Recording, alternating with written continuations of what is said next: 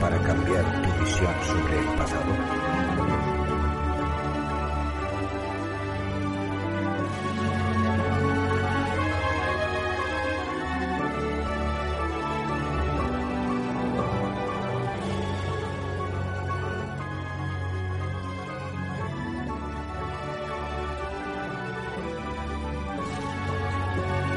La revelación de las pirámides.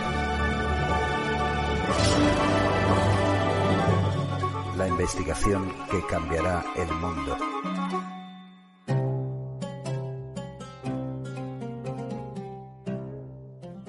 La Gran Pirámide de Giza es una de las siete maravillas del mundo antiguo.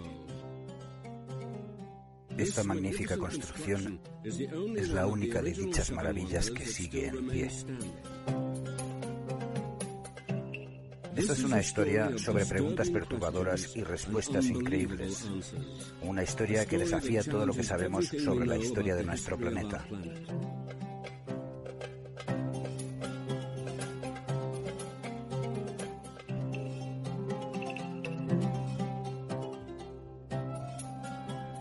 Fue un logro increíble construir la Gran Pirámide. Hay más de 146 metros de ingeniería involucrados en la construcción. En primer lugar, los constructores nivelaron el terreno. Después cortaron 6.000 hectáreas de lecho de roca para calzar el terreno con más de mil baldosas, cada una tan pesada como un coche.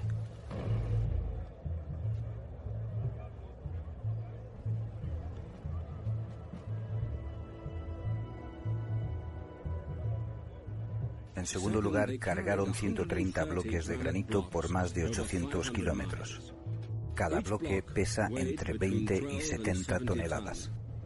Los bloques se elevaron a 64 metros de altura, un logro que incluso hoy sería todo un desafío.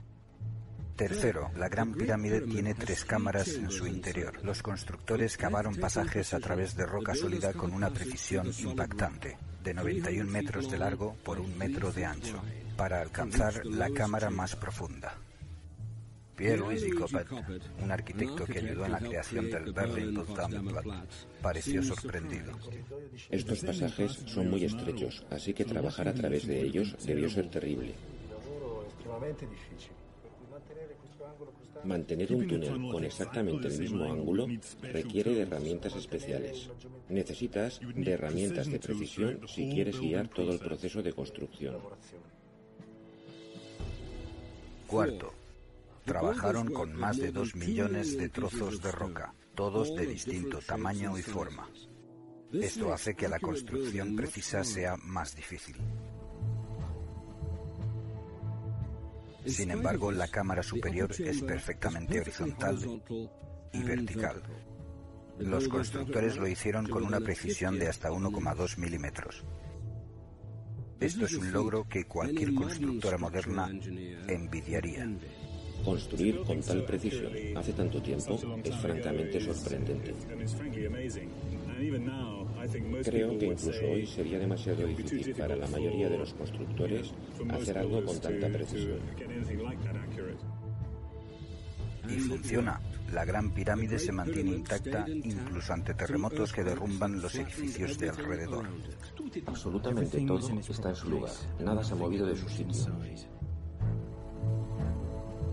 Quinto, la posición de la Gran Pirámide es absolutamente precisa. apunta al norte con una diferencia de 0,05 grados. Aprendimos a hacer esto hace muy poco, en el siglo XVII, miles de años después que se construyera la pirámide. Aún así no pudieron acercarse tanto a tal grado de precisión.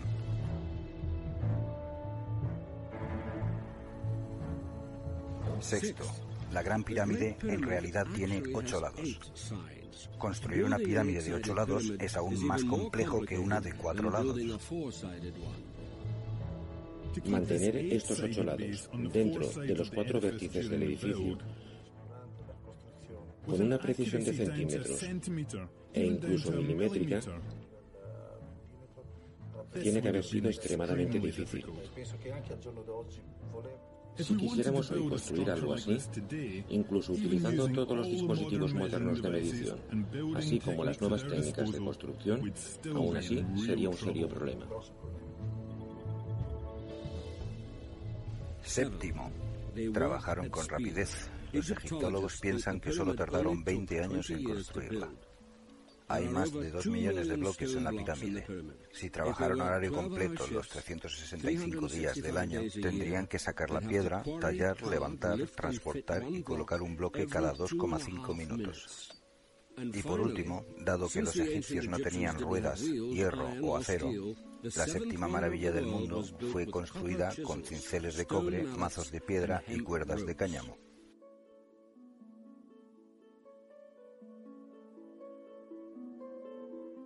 Entonces, hace 4.700 años, cuando el resto de la humanidad aún vestía en pieles de animal, los antiguos egipcios nivelaron el suelo de roca, tallaron un área del tamaño de seis canchas de fútbol, apilaron dos millones de bloques de piedra a 42 pisos de altura, Cavaron 482 kilómetros de túneles completamente rectos a través de roca, hicieron calzar las piedras en la cámara interior con total precisión, construyeron el exterior de la pirámide con ocho lados en vez de cuatro y la hicieron a prueba de terremoto. Alinearon perfectamente con el norte magnético y terminaron todo el trabajo en 20 años usando únicamente esto. La construcción de esta pirámide en tan poco tiempo, con herramientas tan limitadas, es tan sorprendente, tan impactante, que tenemos que preguntarnos si esto es posible.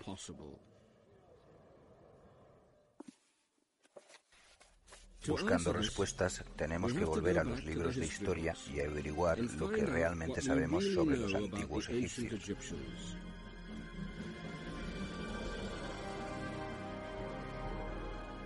Solo podemos estar seguros acerca de las fechas a partir de 680 a.C., donde podemos contrastar entre los archivos egipcios, romanos y griegos. Antes de eso son solo suposiciones.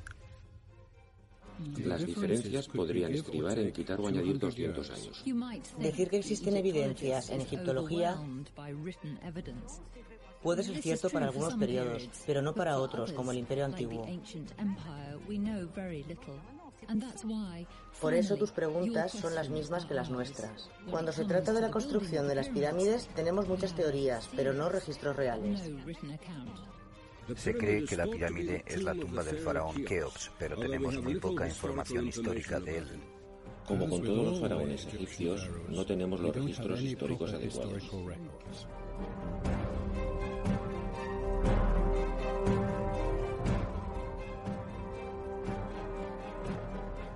Hay evidencias en papiro y talladas en las rocas, pero no hay acuerdo en su significado.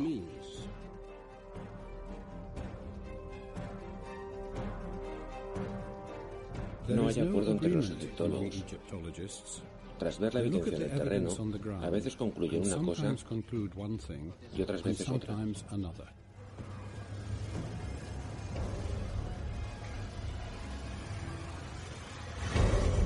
Entonces, si los historiadores y egiptólogos no pueden decirnos cómo fue construida la Gran Pirámide, tal vez tengamos que preguntarle a geólogos, arquitectos e ingenieros, hombres con conocimientos técnicos, gente que ha hecho este tipo de proyectos en la actualidad.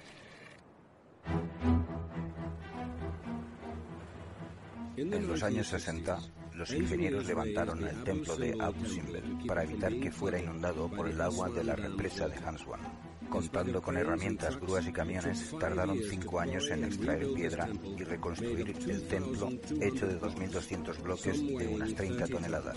Fue un gran logro, pero nada comparado con la construcción de la Gran Pirámide. Esta cantera de arcilla en Francia es casi del tamaño de la Gran Pirámide. Costó 12 años poder llenarla y lo único que hicieron fue verter material. No tuvieron que construir nada.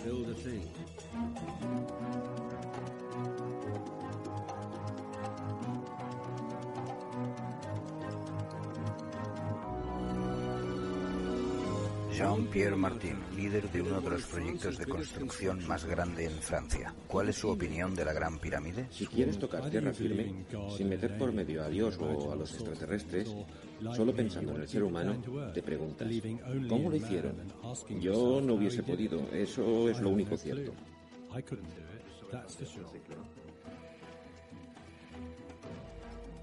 La construcción de la pirámide de Teotihuacán en México, que solo tiene la mitad de altura que la Gran Pirámide, costó 150 años. Pero los egiptólogos insisten que solo costó 20 años construir la Gran Pirámide de Giza.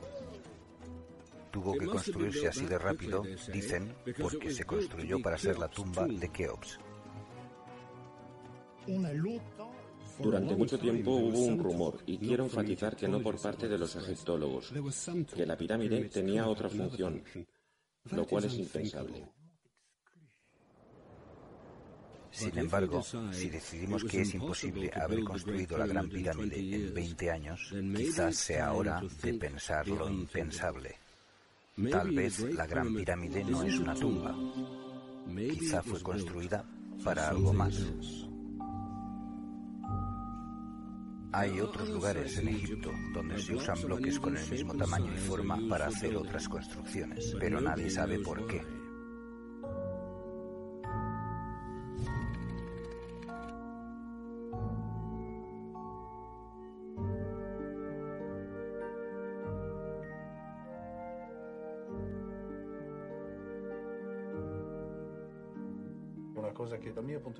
Para mí es todo un misterio. Es increíble que exista un techo completamente firme a ambos lados sin el empleo de cemento. Una hoja de sierra no cabría entre dos bloques, dada la precisión con que fueron colocados. No debió ser fácil. Bloques tan pesados como estos no han vuelto a ser colocados así en la actualidad. El geólogo Eric Gontier tiene una explicación. Creo que estaban ahorrando material porque tenía que ser transportado desde una gran distancia. Lo hicieron porque estaban tratando de ahorrar piedra. Eso tiene sentido, especialmente considerando que la piedra estaba a 800 kilómetros. Entonces, hoy, ¿cómo haríamos algo así? Comenzaríamos con una maqueta para definir cada pieza con precisión. Posteriormente produciríamos cada pieza y luego la reformaríamos para asegurarnos que calzan juntas. Entonces, ¿así es como lo hicieron hace miles de años? Aquí los bloques tienen forma irregular, pero son exactamente iguales que los del otro lado. Una imagen espectacular. Así que las tallaron en los tamaños que venían usando las formas irregulares que salían de la extracción de piedra. Tienen que haber sido talladas así a propósito. Tiene que haber alguna razón para ello.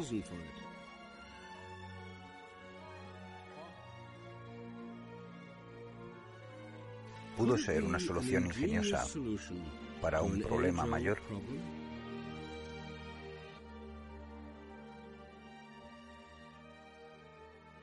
Si queremos que un monumento se mantenga firme, este debe ser heterogéneo en su construcción.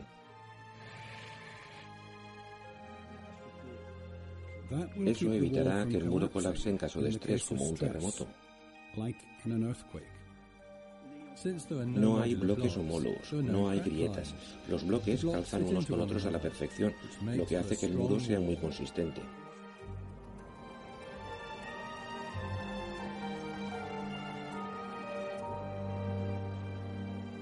Así que los constructores de la Gran Pirámide hace 4.000 años sabían cómo hacer su trabajo a prueba de terremotos. Eric Gontier lo resume.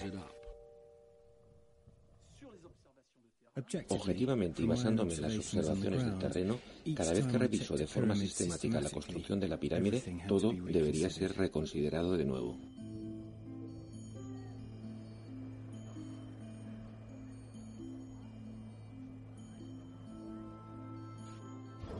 Tal vez haya también una razón para que la Gran Pirámide fuese construida con ocho lados, aun cuando construir con cuatro lados sea más fácil. Antes, en el Cairo, preguerra, un profesor de matemáticas creyó encontrar la respuesta.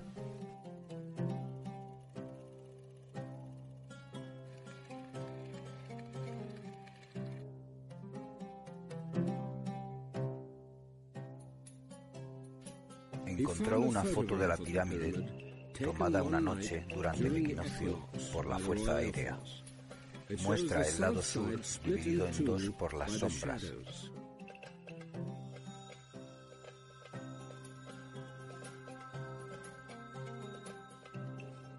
Esto solo ocurre unos pocos segundos dos veces al año durante el equinoccio.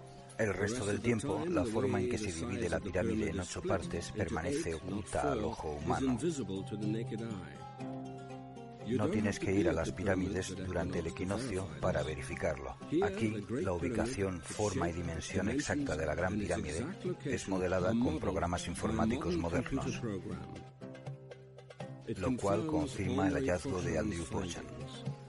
Algunos expertos creen que la división de los lados de la pirámide no fue del todo planeada, sino que quedó así después que la carcasa exterior cayera, por lo que para algunos es mera coincidencia. No fue hecho a propósito, fue un simple accidente debido a la estructura del monumento.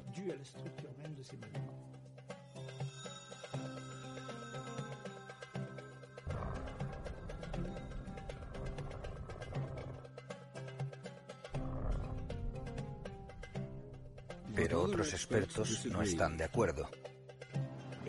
Para mí es inconcebible que rompan una dirección y luego en otra al mismo tiempo, y además en el ángulo correcto.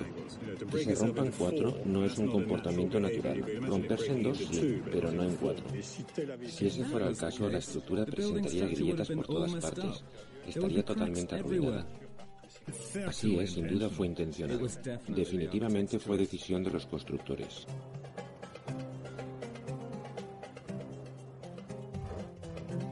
Hay algunos bloques en la cara norte que no están doblados. Estos bloques no están alineados en su sitio original, así que no prueban nada. Estos expertos creen que las dobleces en los lados de la pirámide no pueden ser accidente. Si las dobleces de la pirámide que le dan ocho lados y no cuatro fueron intencionados, tal vez fueron hechos para señalar el equinoccio.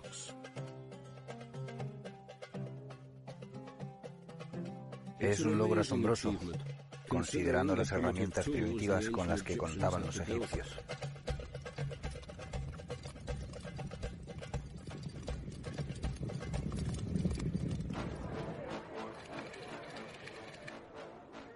Cerca de la Gran Pirámide hay una base de roca negra hoy en día es ignorada o usada como mesa de picnic por los turistas.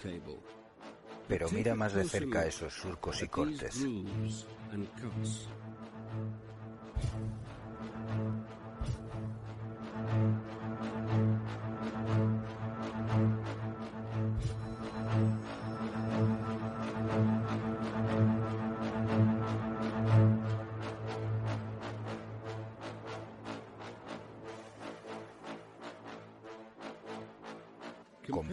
A rocas cortadas por máquinas modernas. La similitud es asombrosa. En otros yacimientos egipcios hay agujeros inexplicables, los cuales se comparan a los que hacemos hoy usando máquinas.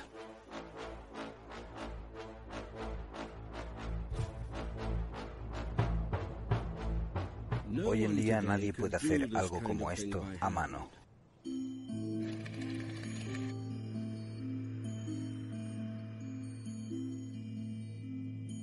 Estas piezas de museo son perfectas. Incluso siendo hechas de piedra, son más duras que el acero. Y no son raras. 40.000 de ellas fueron halladas bajo una pirámide.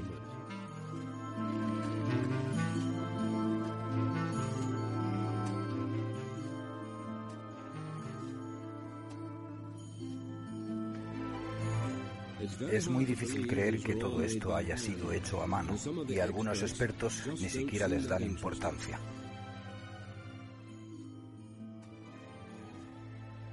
Si me preguntas sobre el análisis de las vasijas, solo sabemos acerca de su contenido, pero no tenemos idea de la técnica utilizada para hacerlas.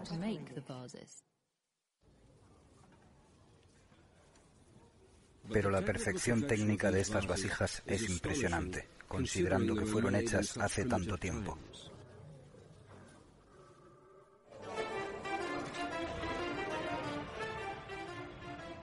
A 800 kilómetros de la Gran Pirámide se encuentra la cantera de la que se extrajo el granito rojo usado en la construcción. Este es un obelisco sin terminar, dejado en la cantera. Tiene casi 40 metros de alto y su peso es de 1.300 toneladas. Es difícil imaginar cómo pudieron transportarlos desde este lugar.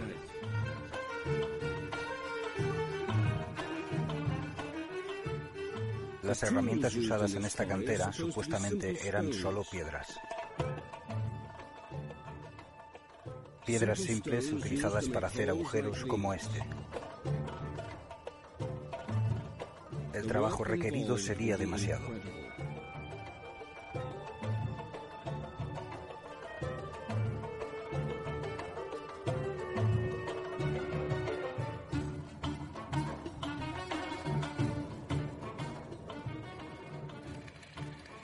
Los colosos de Memon en Egipto son las estatuas más pesadas del planeta.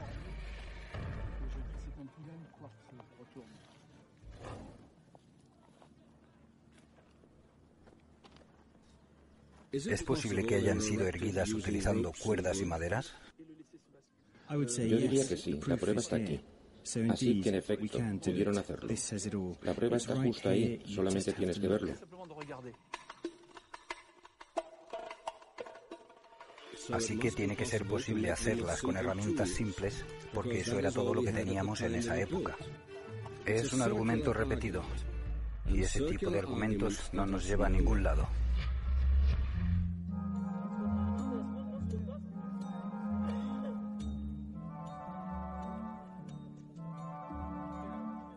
Hay registros de cómo fueron construidas estas asombrosas estructuras, pero los egiptólogos aseguran que no fueron hechas con máquinas.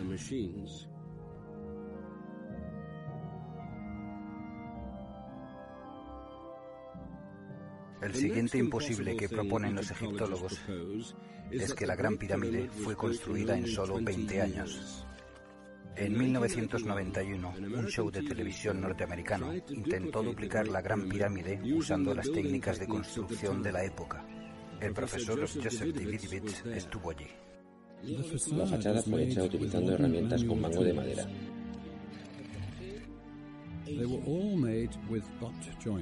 Y fue hecha con uniones de un centímetro de ancho. Para elevar una piedra a 30 centímetros de altura se tardó cerca de 10 horas. Me dijeron, esto es al principio porque cuando se dan experiencias se trabajará mucho más rápido.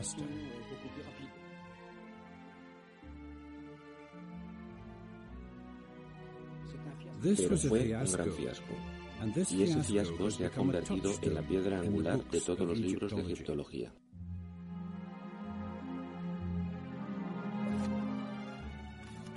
Los expertos no pueden ponerse de acuerdo respecto a cómo se construyó la Gran Pirámide.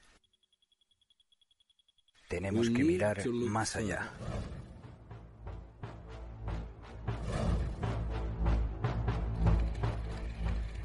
Estos son los jeroglíficos más misteriosos jamás vistos. Esta imagen es original, no ha sido retocada.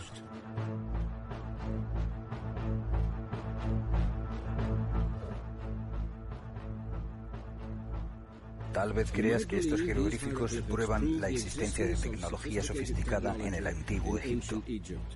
Los místicos pueden verlo como una señal de Dios.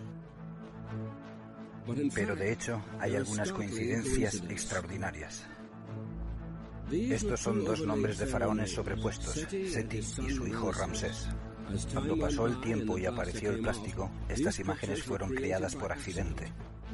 No hay tecnología aquí.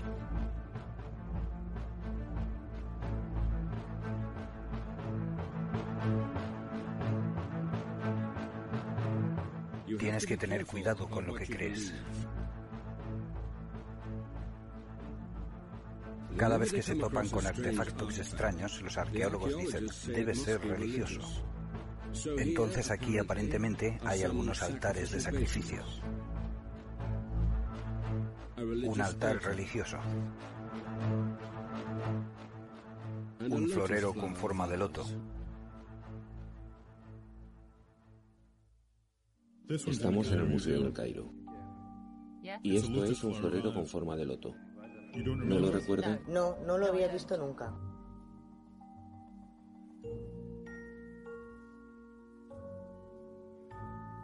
Muchos expertos dirían que aquí no hay nada extraordinario.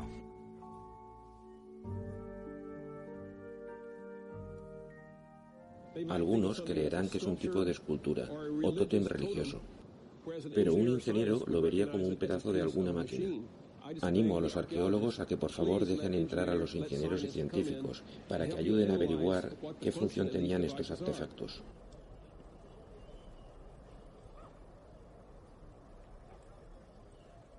Christopher Dunn es un ingeniero que fabrica máquinas de alta precisión.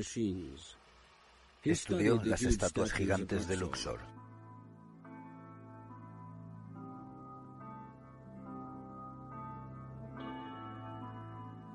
Las estatuas de Ramsés en Luxor son increíbles en su diseño y ejecución. Estas son formas muy muy complejas, así que ahora veremos qué tan complejas pueden llegar a ser. Chris Dunn analizó la estatua del rostro de Ramsés II y encontró que ambas son completamente simétricas. Aquí vemos que las líneas de ambos lados de la mandíbula son idénticas. Este hecho es increíble. Para crear una parte del rostro idéntica a la otra, tendrían que tener algún sistema sofisticado de medida.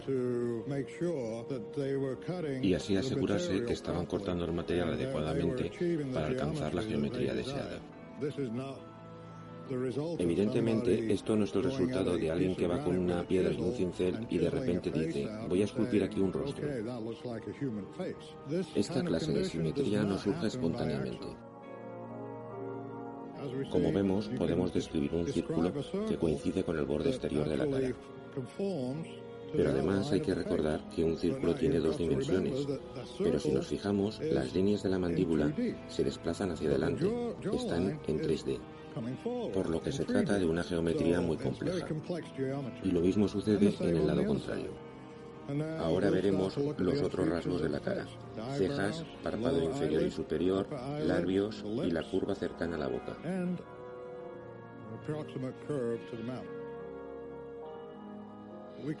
Podemos utilizar nuevamente círculos para describir estos rasgos y resulta que todos los círculos utilizados son del mismo diámetro. De lo que se deduce que toda la cabeza tiene la misma geometría. Incluso con herramientas modernas esto sería increíblemente difícil de lograr. ¿Qué es lo que dirigía estas herramientas? Porque la mano humana no es tan precisa, así que tenían que tener algún tipo de asistencia. Hoy en día tenemos asistencia mecánica y controles, máquinas que guían el corte de figuras complejas. Te hablo de la posición de los objetos, respeto los hechos, como ingeniero es lo que miro. En términos de quién lo hizo y por qué, serán otros especialistas los que tengan que responder a esas preguntas. Cuando la gente visita Egipto, cuando descubren y miran atentamente los relieves, esculturas y jeroglíficos, dicen, wow, ¿cómo lo hicieron? No tenían nuestras máquinas. Nosotros sabemos qué tipos de instrumentos utilizaron. Usaron herramientas de tallado, aunque el trabajo lo hacían muy minuciosamente. Cuanto más dura fuera la roca a trabajar, como el granito por ejemplo, más tenían que perfeccionar su técnica. Tanto el cortador de piedra como el tallador y el escultor. Esto era parte de la relación entre el reino del hombre y el de los dioses. Es imposible creer, sin importar cuán cuidadosamente trabajara el artesano o cuán lento fuese, que pudieran alcanzar resultados tan impresionantes sin herramientas complejas. Es difícil de creer cómo pudieron hacerlo a mano usando solo cinceles y pedazos de piedra.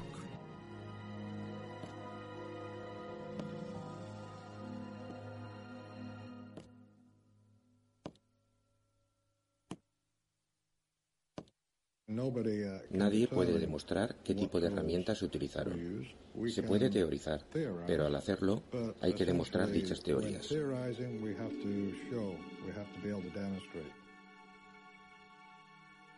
Aún así, los egiptólogos insisten en que todas las estatuas, templos y pirámides fueron construidos con cinceles, cuerdas y piedras.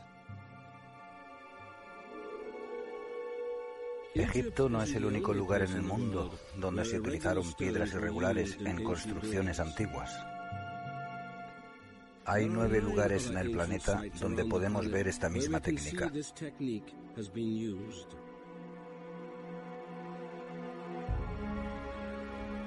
Para resolver este misterio, tenemos que viajar miles de kilómetros alrededor del mundo, hasta la isla de Pascua.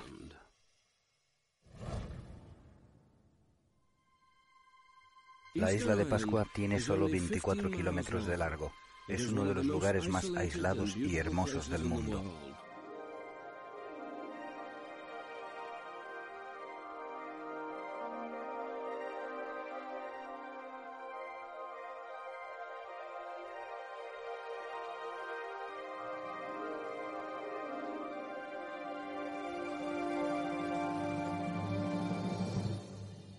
Esta estatua se llama Moai y fue tallada de piedra volcánica.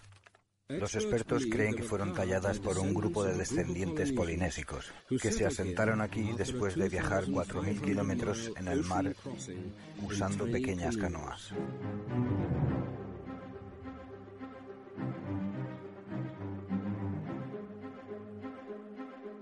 Se puede datar geológicamente. Por ejemplo, si encuentro granito, lo pongo en su contexto geológico. A partir de estos datos, diría que tardaría millones, e incluso en este caso, billones de años en crearse. Pero mi trabajo como geólogo termina Podemos saber la edad de la roca, pero no podemos saber cuándo fue tallada. Esto es crucial. Aquí se encuentra el muro más antiguo de la isla. Originalmente era un pedestal donde llevar las estatuas. Los bloques con forma irregular son idénticos a los bloques encontrados en el antiguo Egipto.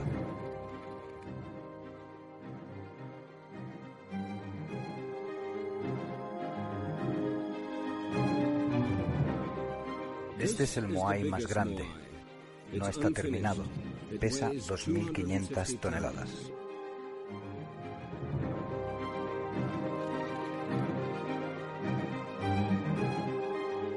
Hay algunas similitudes entre esta cantera y la de Egipto.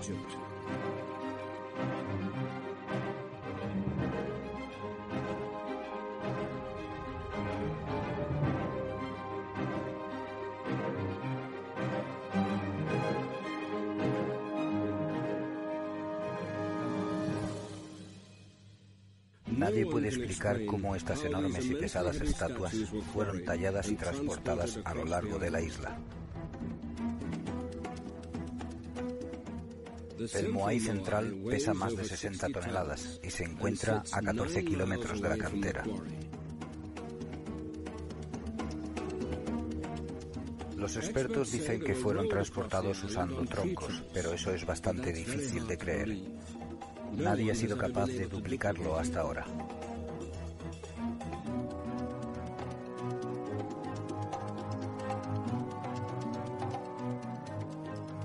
Todos los moais miran hacia el interior de la isla, excepto estos que miran hacia el oeste. Los siete pares de ojos observan la puesta de sol en el equinoccio. Existen escrituras misteriosas en las rocas de la isla de Pascua que hasta ahora nadie puede leer. Extrañamente son similares a otras encontradas en el antiguo lugar de Mohenjo-Daro, en Pakistán. ¿Podía haber algún tipo de conexión? Mohenjo-Daro se encuentra a más de 20.000 kilómetros de distancia. Los arqueólogos plantean que el estilo de construcción es el mismo, porque los constructores resolvían los mismos problemas. Después de todo, aunque no hablen unos con otros, todos los castores del mundo construyen las mismas represas.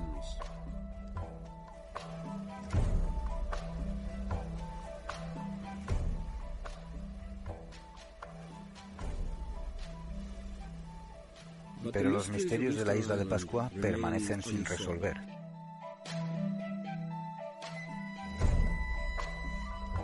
¿Por qué los polinesios construyeron estas extraordinarias estatuas? Estas caras no parecen polinésicas. Tienen narices aguileñas, labios delgados, frentes altas y manos extraordinarias. Las estatuas de Isla de Pascua se parecen a figuras que puedes encontrar en Perú.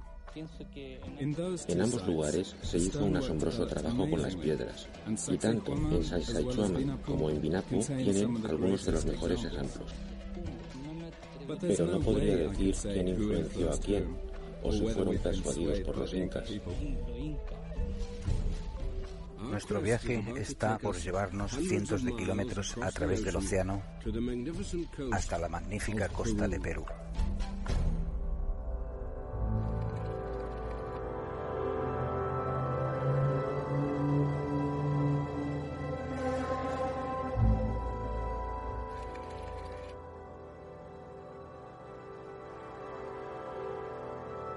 Este grabado peruano extraordinario tiene 165 metros de largo y está orientado con precisión hacia el norte y el sur.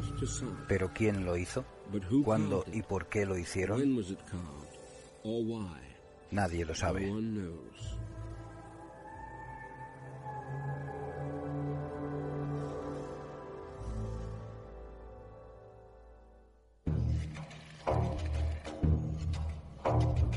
La meseta de Nazca en el interior de Perú fue descubierta en 1926. Los arqueólogos creen que estos jeroglíficos o escrituras en la roca fueron hechos por la civilización nazca entre el 500 a.C. y 750 después de Cristo.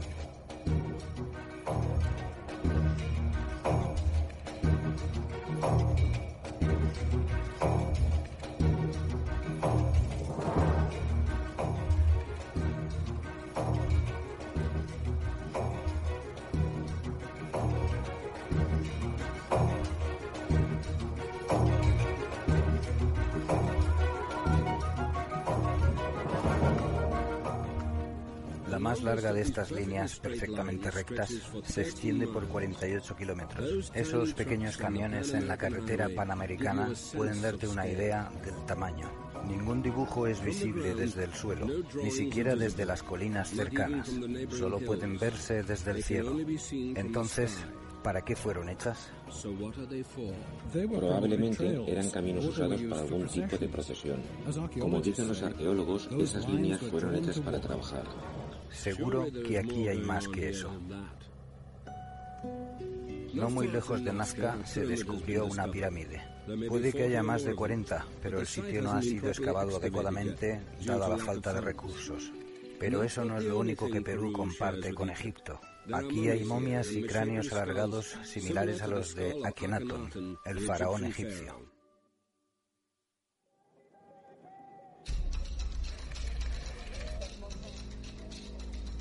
En Cuzco hay un muro gigante construido por los incas, con los mismos bloques irregulares vistos en Egipto.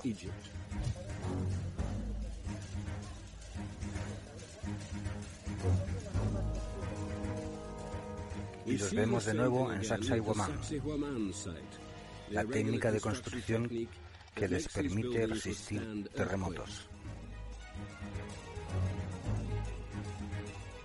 No hay que menospreciar el esfuerzo que requiere preparar la superficie de cada bloque. Aquí los terremotos son muy comunes. Muchas de las instalaciones aledañas que utilizan tecnología moderna se han hecho polvo. Y sin embargo, estas rocas siguen en pie. Si trazas en un mapa este lugar con Cuzco y otro lugar sagrado llamado Kenko, forman un triángulo perfecto. No podría decirte con certeza por qué estas medidas en hectómetros o kilómetros calzan con los otros sitios. Pero la prueba está ahí, así que tiene que haber alguna razón.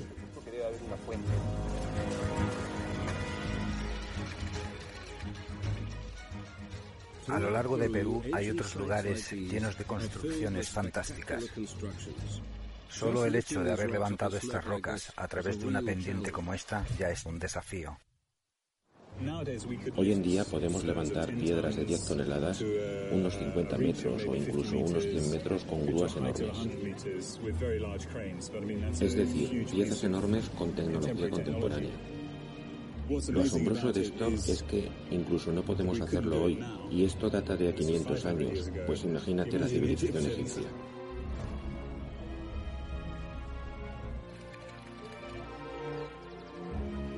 Cuando nosotros visitamos Machu Picchu podemos tener una idea de lo sofisticada que fue la civilización andina.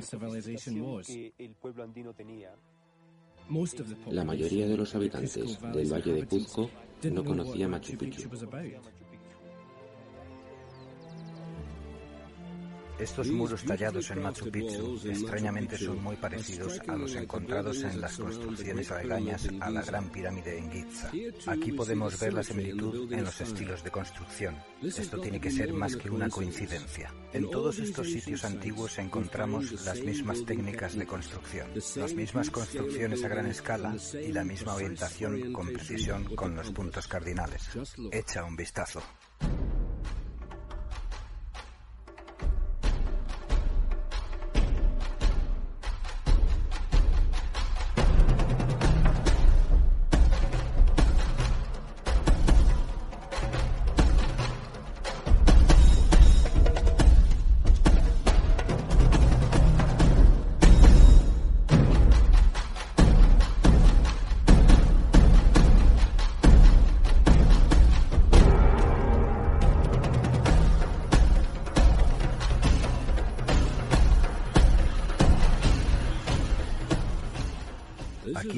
Comparación con los castores no cuadra.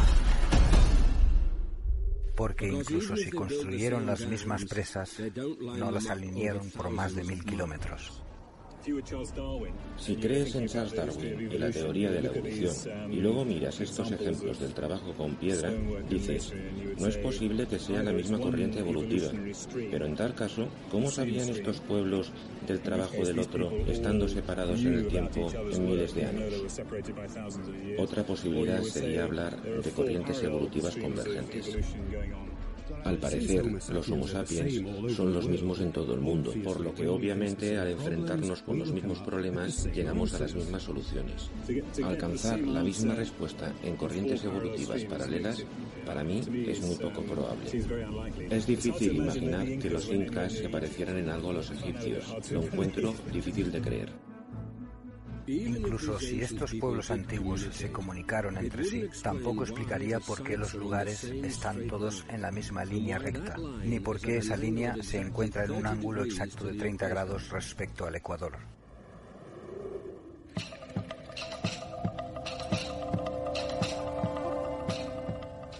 Y el misterio no termina aquí.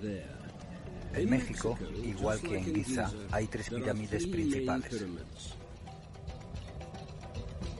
Está la pirámide del Sol, la pirámide de la Luna y la pirámide de la serpiente emplumada.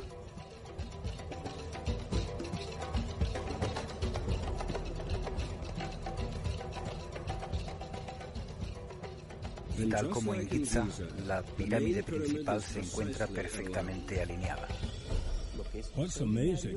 Lo asombroso es que la pirámide del Sol, como muchas otras construcciones antiguas, fue diseñada para indicar precisamente lo que llamamos el equinoccio.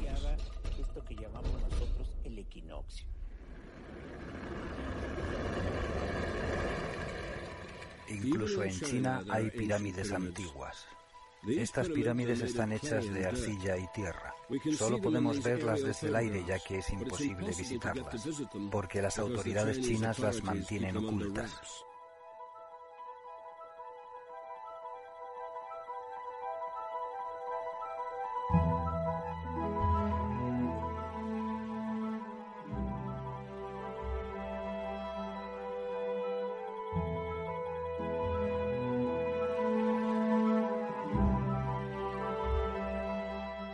Cientos de estas pirámides chinas, pero muy pocos occidentales las han visto.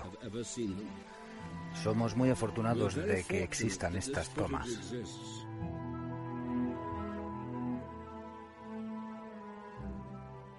Es una de nuestras pocas oportunidades de ver las pirámides chinas.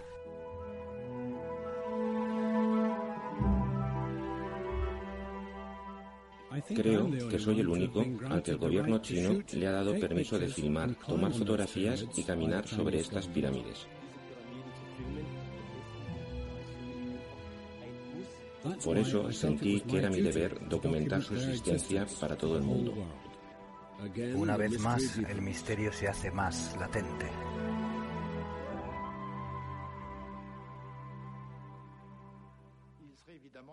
No tiene sentido intentar buscar lazos o intercambio cultural entre distintas épocas y lugares de civilización distintos. Egipto se desarrolló mucho antes que México. No hay relación entre el norte de África y esta parte de América.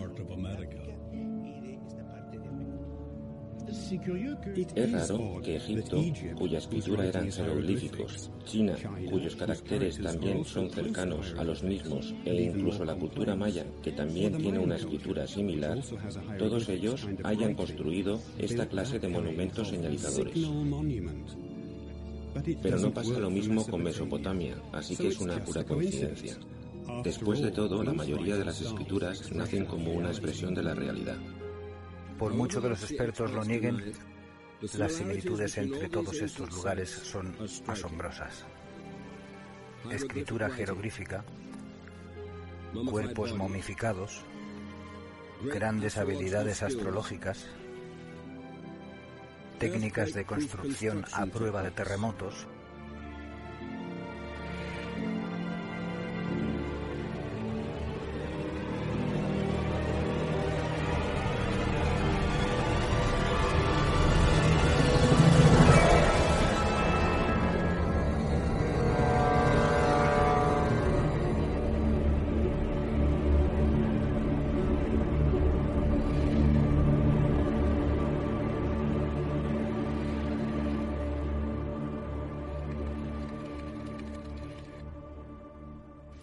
lugares fueron construidos en épocas distintas, no pudieron ser construidas por la misma gente, pero los monumentos no pueden ser fechados, solo los restos orgánicos encontrados cerca. Entonces, ¿los incas realmente construyeron Machu Picchu?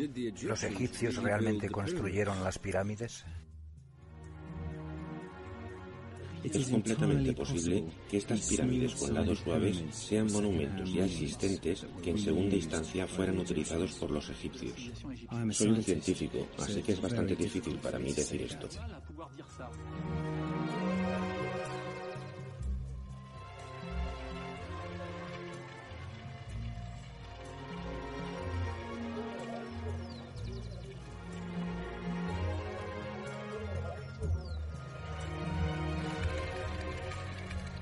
Chinos están plantando árboles en sus pirámides. Cuando desaparezcan en el bosque, nadie podrá resolver su misterio.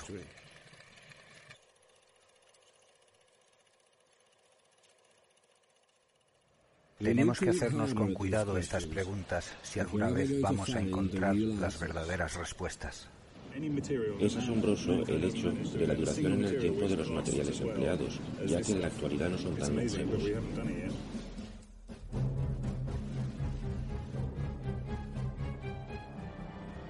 Estos lugares antiguos están llenos de preguntas y misterios que los arqueólogos convencionales no pueden responder. Y cualquiera que se aleje de las explicaciones convencionales es tachado de fraude. Pero las preguntas siguen ahí.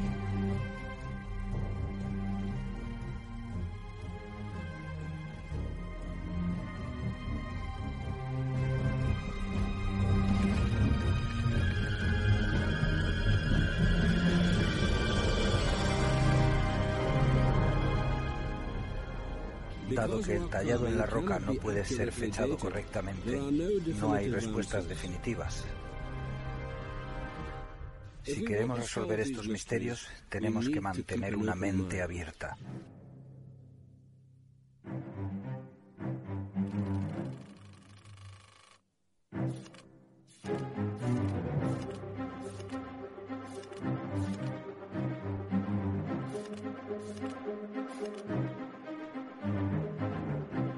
Gran pirámide de Giza se encuentra en el centro de todos estos lugares antiguos.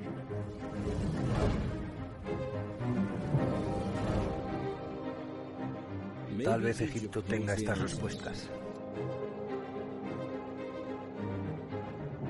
Es hora de volver a las pirámides recordando lo que nos dijo Sherlock Holmes. Cuando has eliminado lo imposible, lo que queda, por muy improbable que parezca, será la verdad.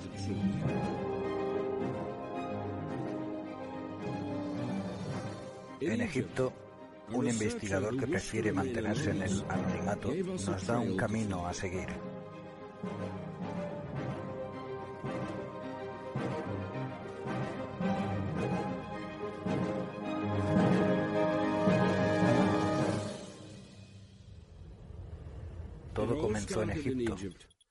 Muy lejos de Giza, a los pies de la pirámide roja. Un escrito de Nefru, el padre de Keops. Este es el Pyramidion, la punta de la pirámide roja. Fue descubierto por un egiptólogo alemán, Ryder Stadelman, en 1993. Estas fotos fueron tomadas en 2005, cuando el Pyramidion medía exactamente 157 centímetros. Lo montamos y sus medidas eran exactamente de un metro por 1,57 metros y asombrosamente también su altura era de un metro. Los egipcios hicieron muchas cosas que nosotros heredamos, pero por supuesto no el sistema métrico. Por lo que podemos pensar que la estimación de dos codos sería suficiente para la persona que cortaba la piedra. ¿Fue solo casualidad? Parece una coincidencia destacable.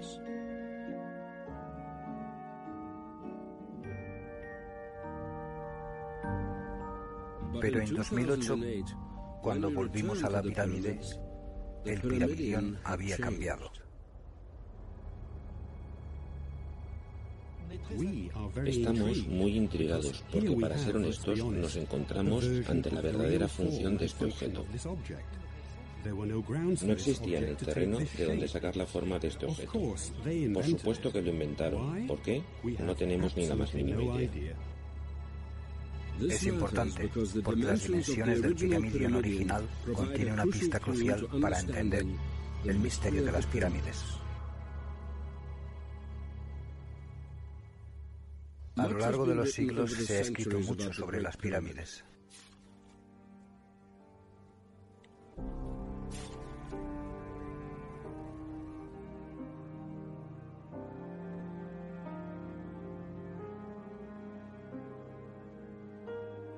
Antiguo romano Plinio el Mayor nos da algunos argumentos sobre quién construyó la Gran Pirámide, pero de todos los registros que Plinio escribió, solo uno ha sobrevivido. El registro de Herodot es el único que queda que nos habla de la construcción de la Gran Pirámide y muestra lo poco que realmente sabemos.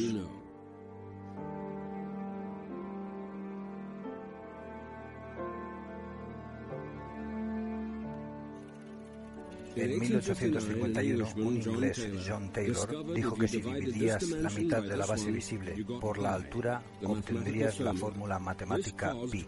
Esto causó controversia en la época. Algunos pensaron que fue un accidente y otros vieron ahí la mano de Dios trabajando. ¿Pudo ser coincidencia que estas dimensiones en particular nos dieran pi, uno de los pilares de las matemáticas, ciencia y la ingeniería?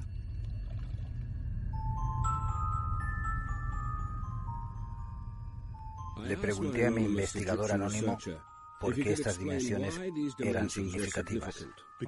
Porque la mitad del perímetro es la dimensión horizontal visible más grande y su altura es la dimensión vertical invisible más grande. Pi no es el único número significativo en la Gran Pirámide. Si observamos las dimensiones de varias partes de la pirámide, cada una puede multiplicarse por un número entero para obtener la altura máxima.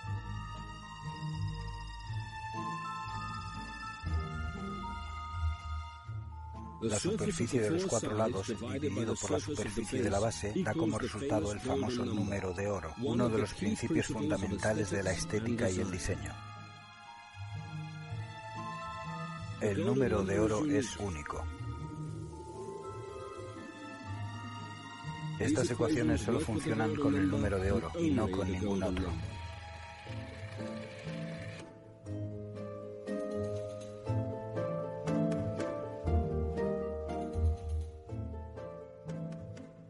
El número de oro aparece en toda la naturaleza, en la forma de las plantas, astrología, las proporciones del cuerpo humano y las de las grandes obras de arte.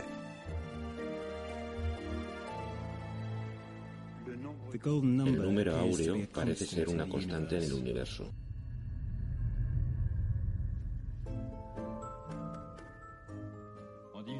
Si dividimos la mitad del perímetro por la altura total, obtendremos phi al cuadrado. Y pi aparece una y otra vez en la Gran Pirámide.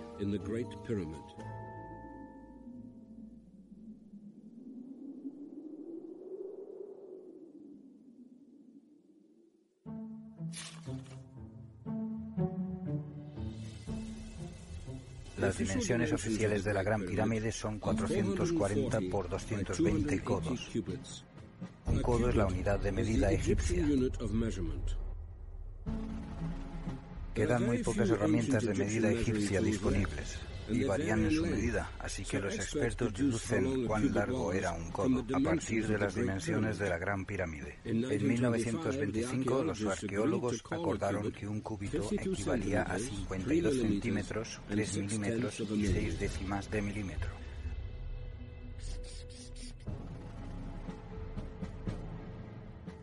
Parece ridículamente preciso cómo medir el contenido de una piscina con un jarro.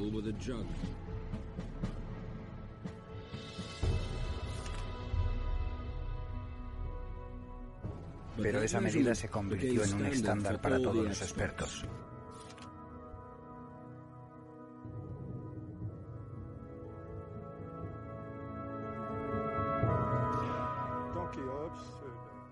De Keops se deduce por el tamaño de la base que un codo son 0,5235 centímetros. Hoy piensan en cambios. Encontramos una gran variedad de codos, el cual era una herramienta de medida por sí misma, y sus valores varían aproximadamente entre 52 y 53 centímetros. El uso de esos valores cambiantes para encontrar soluciones sobre números irracionales, en mi opinión, es algo muy arriesgado.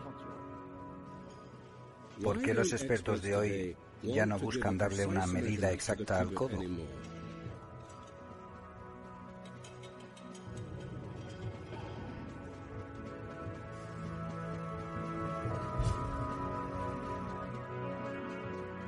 Tal vez porque se sienten incómodos admitiendo que las pirámides hayan sido construidas con tal precisión en tiempos tan primitivos.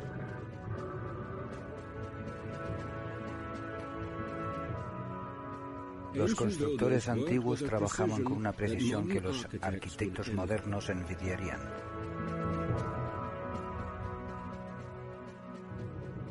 Sus logros jamás han sido superados.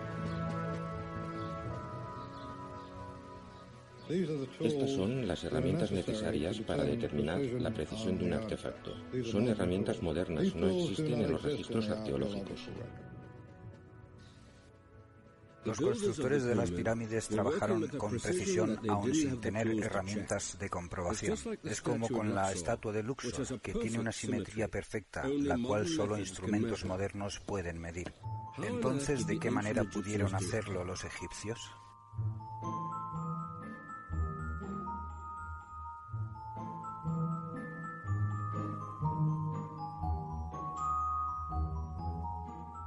Si dibujamos un círculo de un diámetro y su circunferencia es igual a pi o 3,1416, Divide ese número por 6 y obtienes 0,5236, un número sorprendentemente cercano a la longitud del codo. Quizá fue así como los constructores de la pirámide escogieron la medida del codo.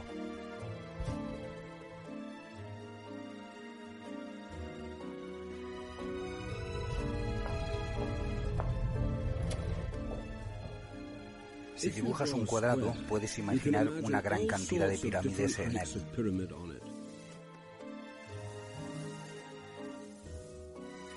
Ahora dibuja un círculo del mismo largo que el cuadrado, mide el radio de dicho círculo y esta es la altura de la Gran Pirámide. Es por eso que la Gran Pirámide tiene tanto pi como el número de oro. Este largo dividido por el lado visible, la superficie visible dividida por la superficie invisible,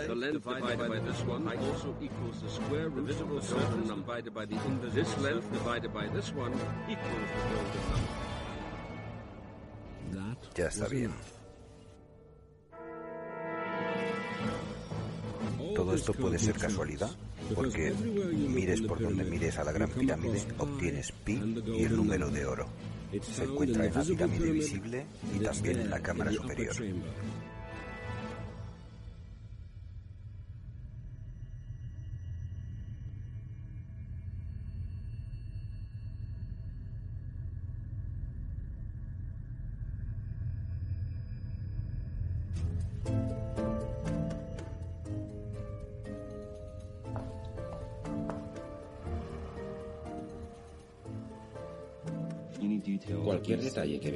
Era intencionado, parte del diseño, parte de la construcción. No se dejó nada al azar. Esta es una postura muy controvertida y muchos dentro de la arqueología ortodoxa estarían en desacuerdo.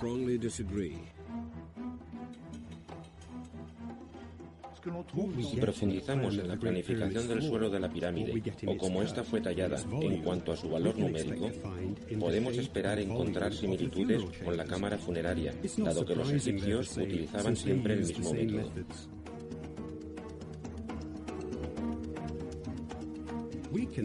Podemos realizar los mismos descubrimientos con utensilios de cocina si están bien diseñados y proporcionados. Obtendríamos unos resultados muy interesantes. Pero en estos valores aritméticos y geométricos no habría propósito o interpretación oculta alguna. He aquí otro problema. Según mis cálculos, podemos afirmar que es muy poco probable que los egipcios conocieran el valor de pi. El número áureo también es una unidad relativa que acopla en sus templos y pirámides, pero que es difícil de entender que entrara per se en los cálculos egipcios. Así que esta coincidencia con el número phi es bastante sorprendente.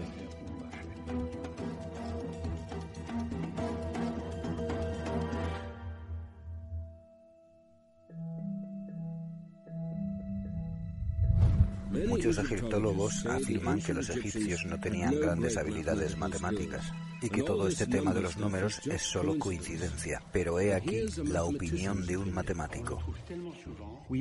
Tengo que decir que la probabilidad de que sea meramente casualidad es casi nula. Para mí es infinitesimal, prácticamente cero. Lo más razonable para alguien que se base en el cálculo de probabilidades es que el valor de dicha pirámide fuera elegido. Las probabilidades demuestran que los egipcios utilizaron para la construcción el número áureo.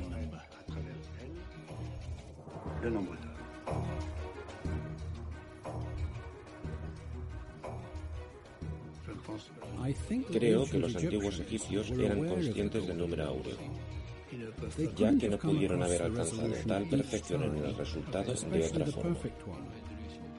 Tenían que poseer dicho conocimiento. Aunque no lo divulgaron en su cultura, lo mantuvieron en secreto.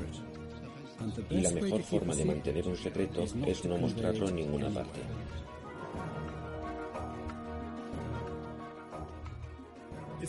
No es un secreto, es porque la geometría es la parte sensitiva de la matemática y como las matemáticas es un lenguaje. El número de oro o proporción áurea aparece en la arquitectura clásica. Podemos verlo en grandes construcciones como el Gran Partenón y en muchas de las catedrales medievales.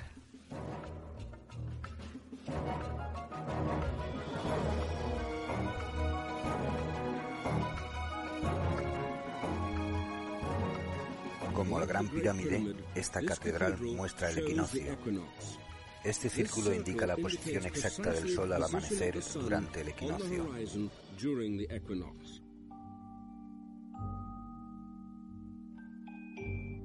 Y aún más sorprendente es que la forma de la Gran Pirámide se esconde en la fachada de la Catedral de Estrasburgo.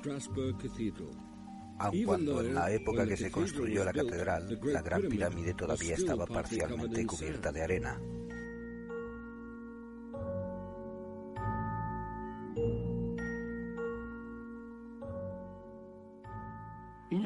Estas coincidencias no deberían sorprendernos. Se ha probado el uso de estas características geométricas y aritméticas en muchas catedrales en tiempos medievales, incluso desde las cruzadas. Pero la catedral fue construida 4.000 años después de las pirámides. Es difícil imaginar cómo este conocimiento secreto fue traspasado de unos a otros. En nuestra época, la pirámide de cristal de Louvre comparte las proporciones con la pirámide de Giza.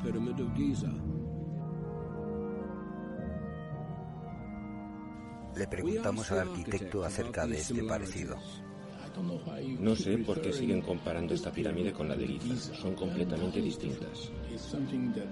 Es algo que ocurre espontáneamente, como si esa fuera la proporción correcta, la altura idónea, ya que nunca utilicé las matemáticas en mi modelo.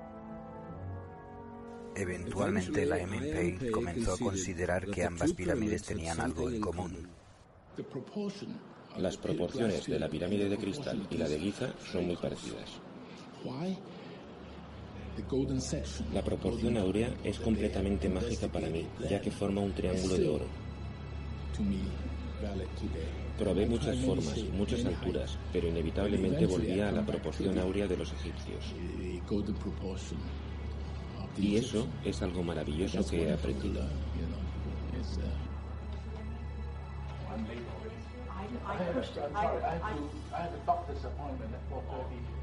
El número de oro, la proporción áurea, es clave tanto para los arquitectos de hoy como para nuestros ancestros.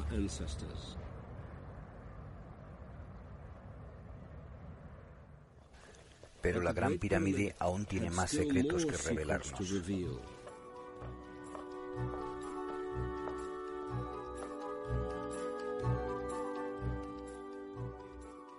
El largo de la pirámide menos su altura da 314,16 metros. Eso es 100 veces pi. Los dos lados sumados juntos en metros equivale a 100 veces el número de oro al cuadrado. Si la pirámide fuese solo 50 centímetros más grande o más pequeña, ninguno de estos valores sería cierto. Lo mismo ocurre con la cámara superior. Esta longitud en metros es 10 veces pi. Menos esta es 10 veces el número de oro al cuadrado.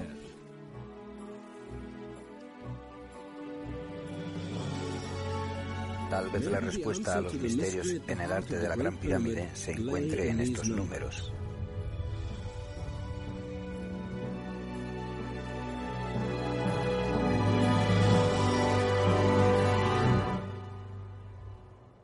Pero estos sorprendentes números solo funcionan en metros.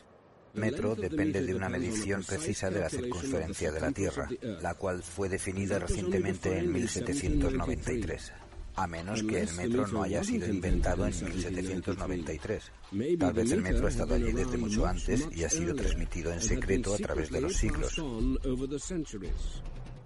Esto nos lleva al sombrío mundo del conocimiento oculto y las sociedades secretas. Y ese es un viaje tan incierto y controvertido que quizás sea un paso demasiado lejos.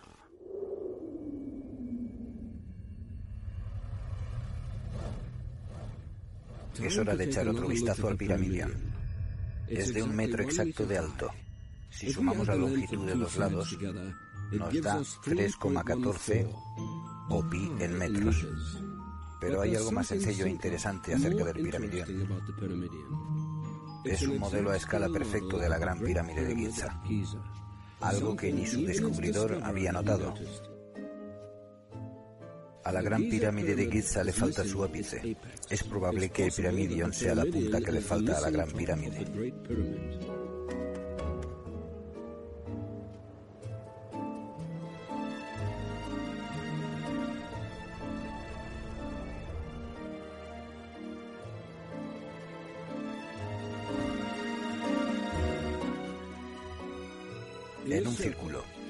Diámetro es de un metro, entonces un sexto de la circunferencia es 0,5236 de un metro, la longitud exacta de un codo que se usó para construir la Gran Pirámide.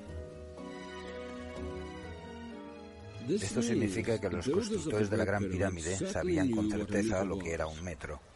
Lo usaron junto con pi y el número de oro para determinar el largo del codo.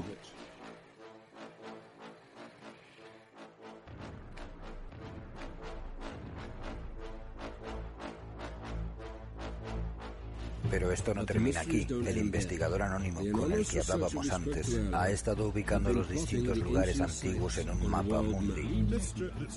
Esta línea que va desde la isla de Pascua hasta Giza en realidad es parte de un círculo de aproximadamente 40.000 kilómetros.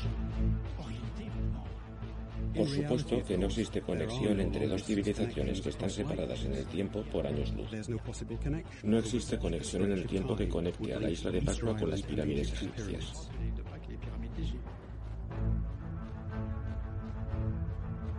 Esta línea de miles de kilómetros pasa por muchos lugares antiguos de importancia a lo largo del planeta. En Perú pasa por los dibujos de Paracas, las pistas de Nazca, Alantitambo, Machu Picchu, Cuzco, Sacsayhuamán y las pirámides de Paratoari.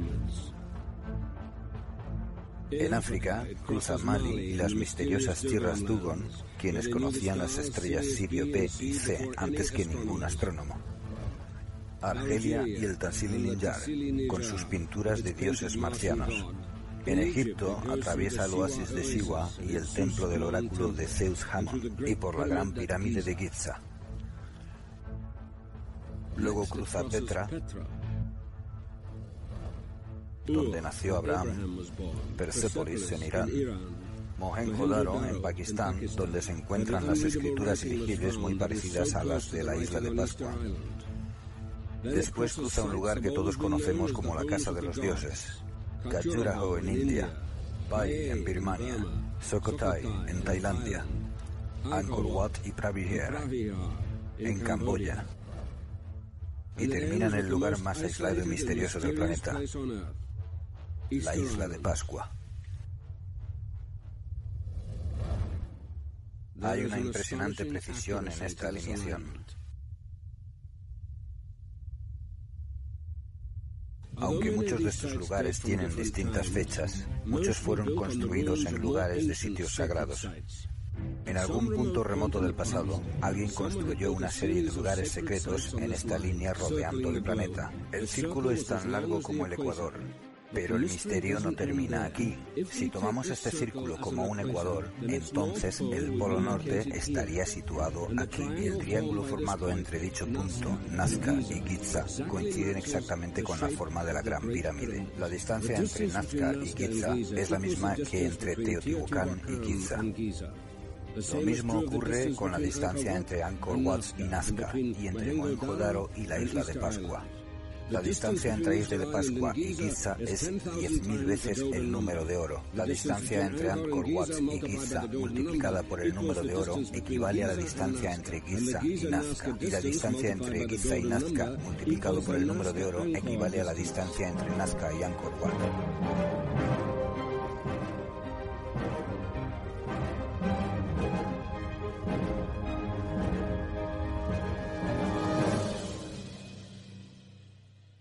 Por muy sorprendente que parezca, se enlaza con algunos descubrimientos más antiguos sobre las pirámides.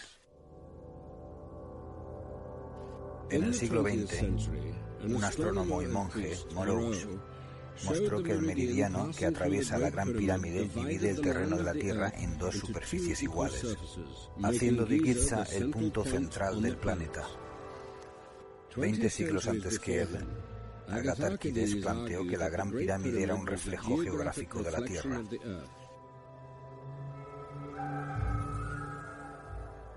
Y el largo de los dos lados de la pirámide era también la distancia promedio que se mueve un punto en el ecuador a través del espacio en un segundo.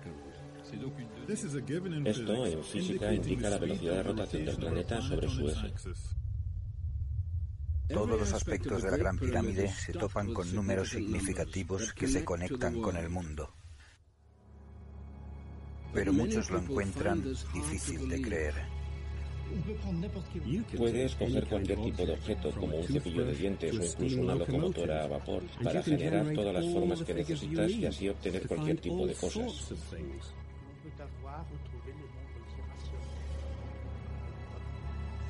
Los escépticos dicen que todo esto puede ser simplemente casualidad, pero la cantidad de hechos asombrosos que deben ser explicados sigue creciendo. Una vez más, tenemos que regresar a la Gran Pirámide para una mayor investigación. Echémosle otro vistazo a la cámara interior. Cada bloque aquí pesa tanto como 14 coches.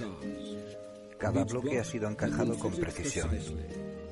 Son perfectos horizontal y verticalmente, aun cuando los constructores no tenían las herramientas para revisar su medida exacta.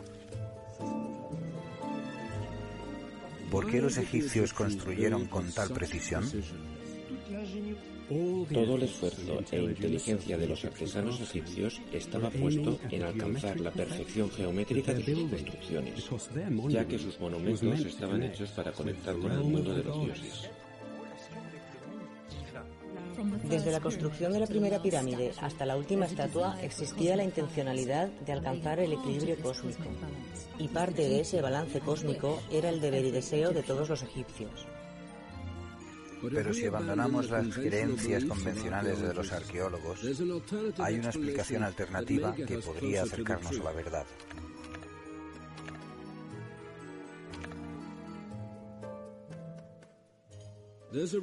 Hay una razón para traer bloques enormes de granito desde 800 kilómetros hasta Giza. El granito tiene una propiedad única, no cambia con el tiempo. Sus dimensiones se mantienen igual. Esto significa que los secretos de la Gran Pirámide puede ser transmitido a través de las eras.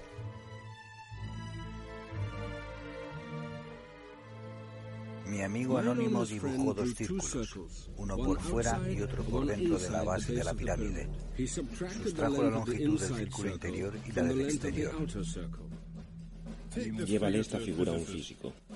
Eso es raro. Esa es la velocidad de la luz, no hay duda de ello. Esta es la velocidad de la luz en millones de metros por segundo y este es el número obtenido de la pirámide. No tengo nada más que decir. Puede que los científicos encuentren esta verdad difícil de asimilar, pero es difícil de negar.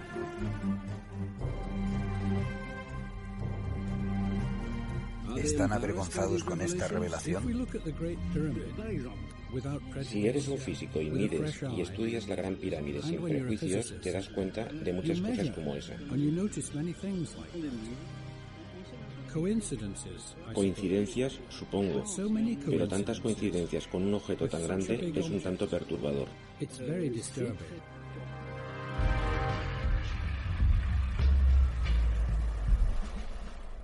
Muchos expertos dirían que aquí no hay nada extraordinario. Dirían que la Gran Pirámide era realmente la tumba de Keops, aun cuando nadie puede explicar cómo la construyeron en 20 años. Dirían que la Gran Pirámide realmente señala el equinoccio, si realmente contiene pi y el número de oro, y que tiene un valor de codo que se relaciona con ambos, y que expresa su valor en metros. Es todo simplemente coincidencia.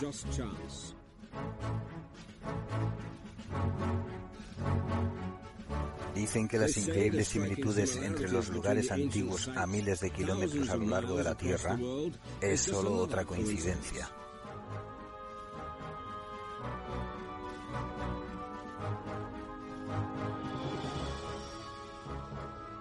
Si estos sitios se alinearon en una sola línea a través del planeta, también es una coincidencia y los números interesantes que aparecen en las distancias entre estos lugares y que la Gran Pirámide contenga los números de la velocidad de la luz es solo coincidencia.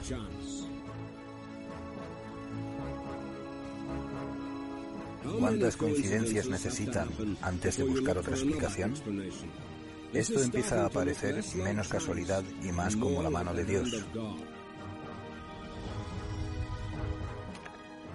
O tal vez haya una explicación racional para estos misterios.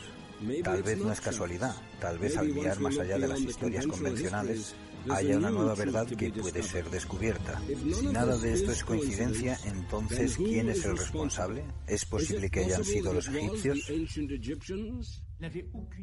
Ellos no eran conscientes de la posibilidad de medir la Tierra, ya que para ello debían saber primero que era esférica, lo cual está más allá de su imaginación.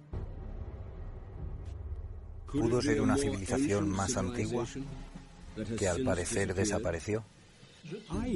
Encuentro la opción alienígena más atractiva, ya que por lo menos deja un Egipto dentro de la pirámide e incentiva la imaginación.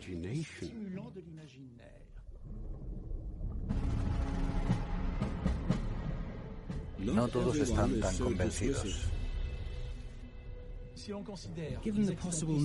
Dados los desastres naturales que pueden ocurrir en la Tierra, tales como movimientos continentales, erupciones volcánicas e impacto de grandes meteoritos, no hay nada que nos impida decir que alguna vez existió una civilización más avanzada en nuestro planeta.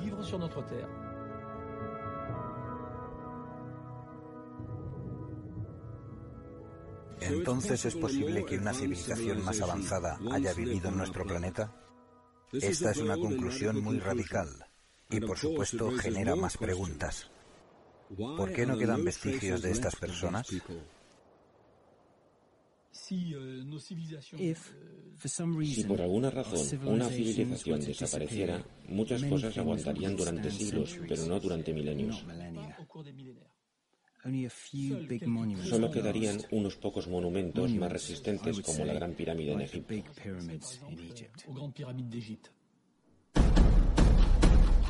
Entonces, ¿qué queda de esta civilización avanzada? Sabemos que midieron la Tierra, construyeron un monumento a escala basado en ello, y la forma de la pirámide llena de números significativos. Construyeron una serie de artefactos a lo largo de una línea que rodea el mundo. Debe haber una razón para todo esto.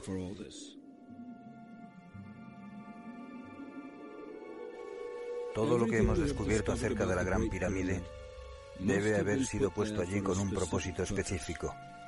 Estamos muy cerca de descubrir la verdad.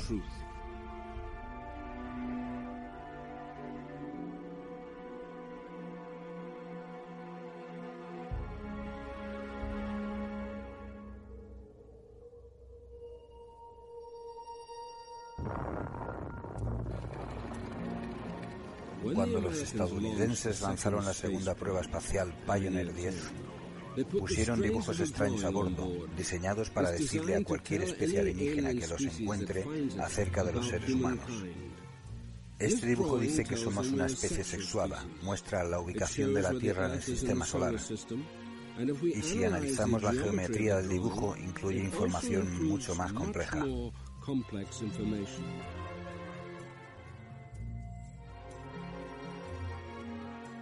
Hace miles de años, los constructores de la Gran Pirámide hicieron lo mismo que los estadounidenses.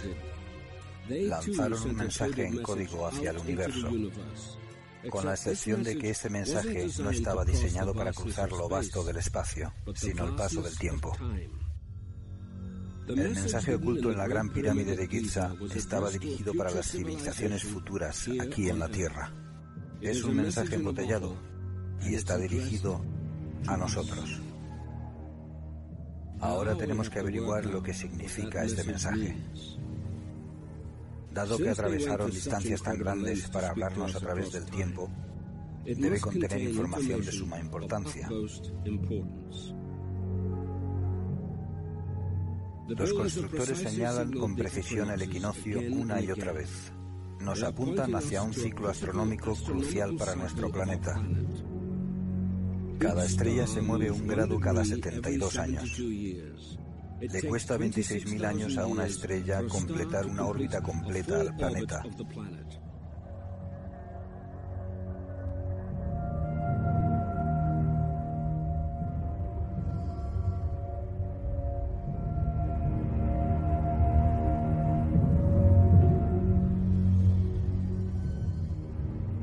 Las constelaciones del zodiaco ubican a la Tierra en el universo.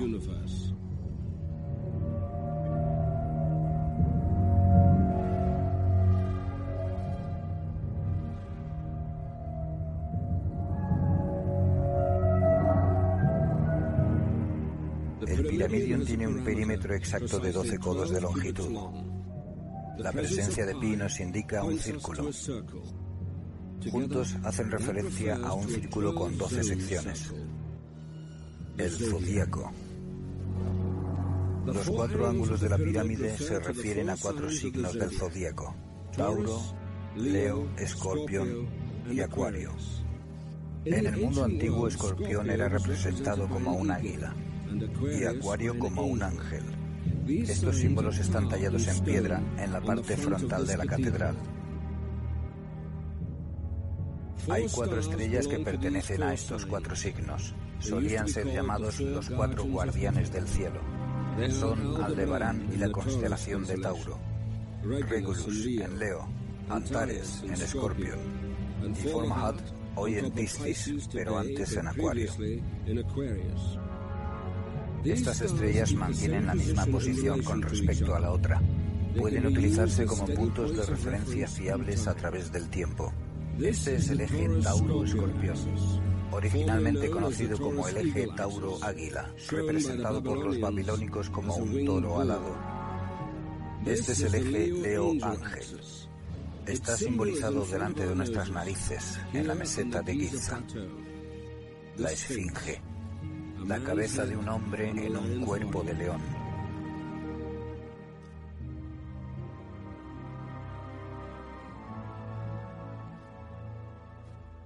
Los arqueólogos creen que la Esfinge fue construida mucho antes que la Gran Pirámide, pero tal vez se equivocan.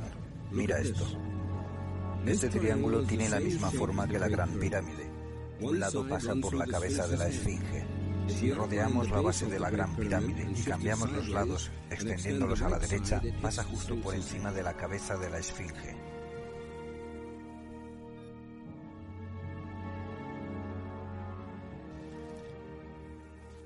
Y si trazamos un círculo así, una vez más alcanzamos la cabeza de la Esfinge, exactamente en el mismo lugar. Esto podría ser la respuesta que buscamos. Giza es un reloj astronómico que se ajusta con las cuatro estrellas. Además, la manecilla del reloj, la mirada de la esfinge, gira sobre sí misma cada 26.000 años y nos permite saber con precisión la posición de la Tierra en este gran ciclo. Pero ¿cómo sabemos cuándo comienza el ciclo? Hay un misterioso relieve en el pecho de la esfinge, que los árabes llaman el corazón de león. Corazón de León también es el nombre árabe para la estrella más brillante en la constelación de Leo, Regulus.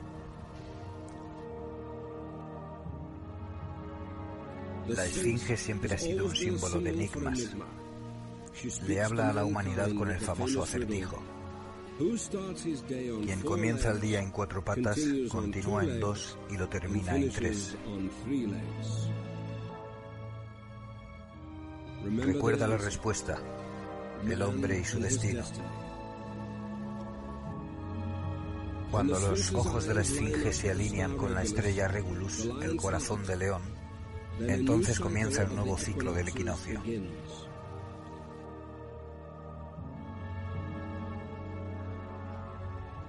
Este enorme reloj, el reloj de nuestro planeta, completa su ciclo cada 26.000 años.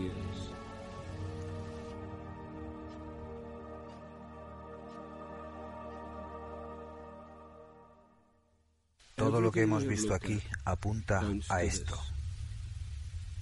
Entonces, ¿por qué era tan importante llevar nuestra atención hacia el ciclo de 26.000 años?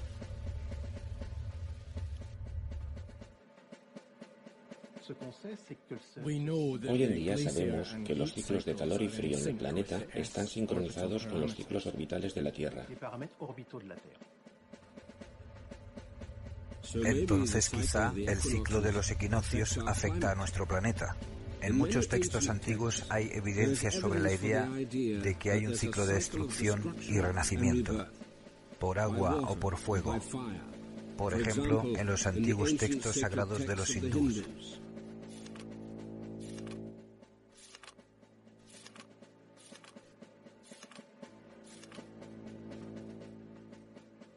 Hay muchos registros escritos sobre cataclismos cíclicos, entre ellos Platón.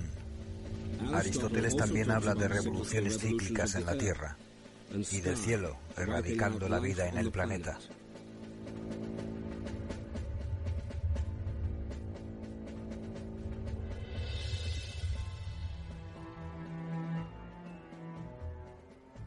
Los mayas también tienen una leyenda parecida. Dicen que vivimos en la era del quinto sol.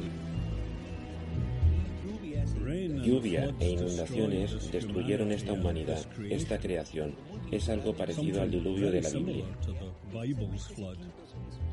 El quinto sol es el sol del movimiento, el sol de la tierra, el fuego, el agua y el aire. El movimiento de la vida. Pero este sol tendría un fin, y este fin conlleva grandes cataclismos bajo el decreto de los dioses. Esta destrucción es un castigo por el mal comportamiento humano.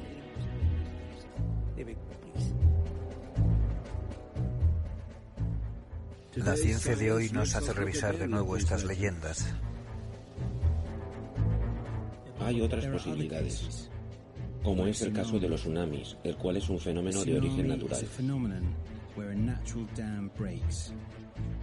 que libera enormes cantidades de agua que inundan la Tierra, con volúmenes significativos de agua. Es muy probable que muchas personas en la antigüedad hayan presenciado este fenómeno y que al ser transmitido de forma oral fuera registrado como el diluvio.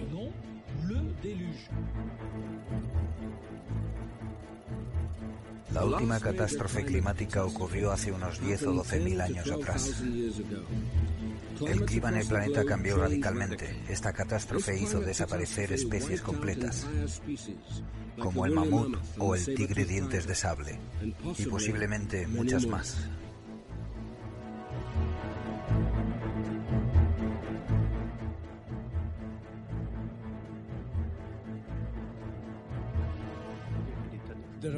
Hay muchas especies que desaparecieron, pero dado que sus cuerpos no se congelaron, no sabemos de su muerte.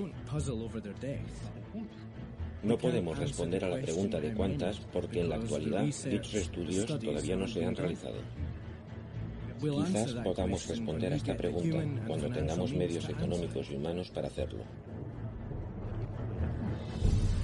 Entonces desaparecen especies y los bosques se vuelven desiertos.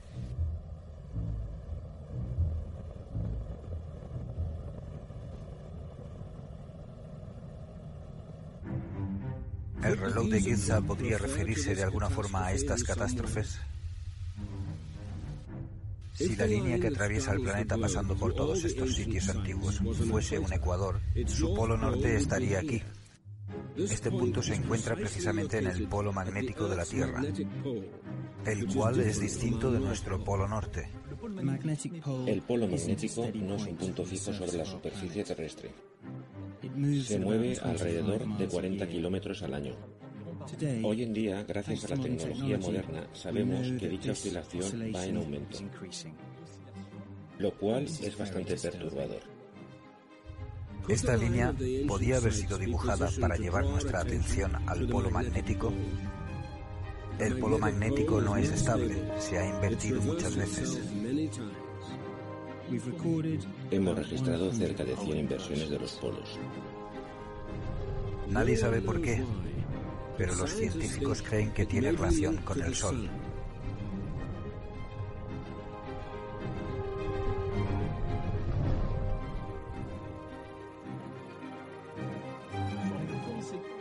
Sobre las consecuencias de la inversión del campo magnético terrestre, creo que hasta la fecha hay decenas de cientos de estudios sobre ello. Haciendo una síntesis de las ideas reflejadas en este tipo de estudios, todos intentan comprender las consecuencias directas e indirectas de esta inversión de los polos sobre el planeta. Nuestro clima está cambiando. El movimiento de nuestro polo magnético se acelera. No sabemos cuál podría ser la consecuencia.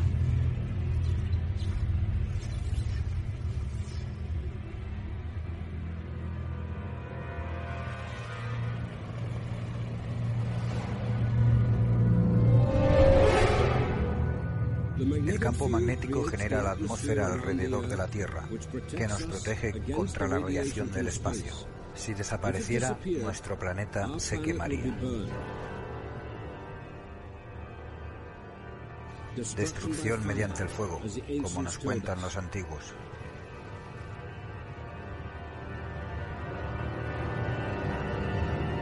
La ciencia moderna y las antiguas profecías empiezan a encajar.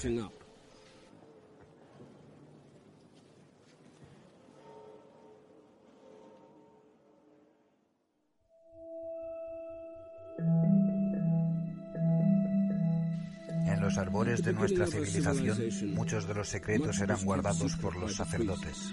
Tal vez eran los guardianes de algún conocimiento antiguo, en un mundo recuperándose de una catástrofe climática. Tal vez se les ha confiado la tarea de transmitirlo a las futuras generaciones.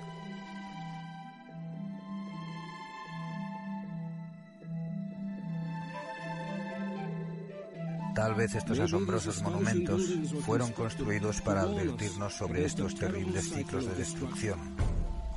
Un evento que erradicó su propia civilización, por lo que ahora no sabemos nada de ellos.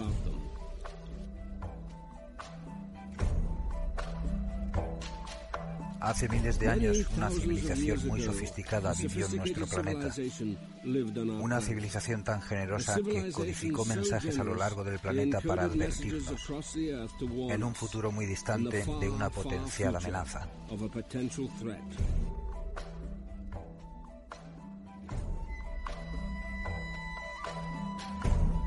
Este es un mensaje del pasado que tenemos que tomarlo muy en serio. El cambio climático que ven nuestros científicos hoy podría ser la primera señal de las catástrofes que nuestros ancestros nos advierten. Tal vez se nos está acabando el tiempo. Las respuestas a estos antiguos misterios son extrañas y difíciles de entender. Muchos arqueólogos y científicos simplemente las descartarían.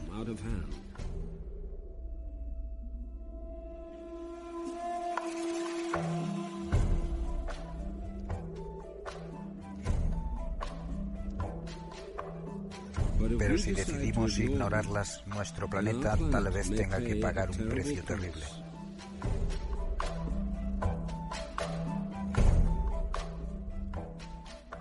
La gran pirámide de Giza tiene un mensaje para todos nosotros.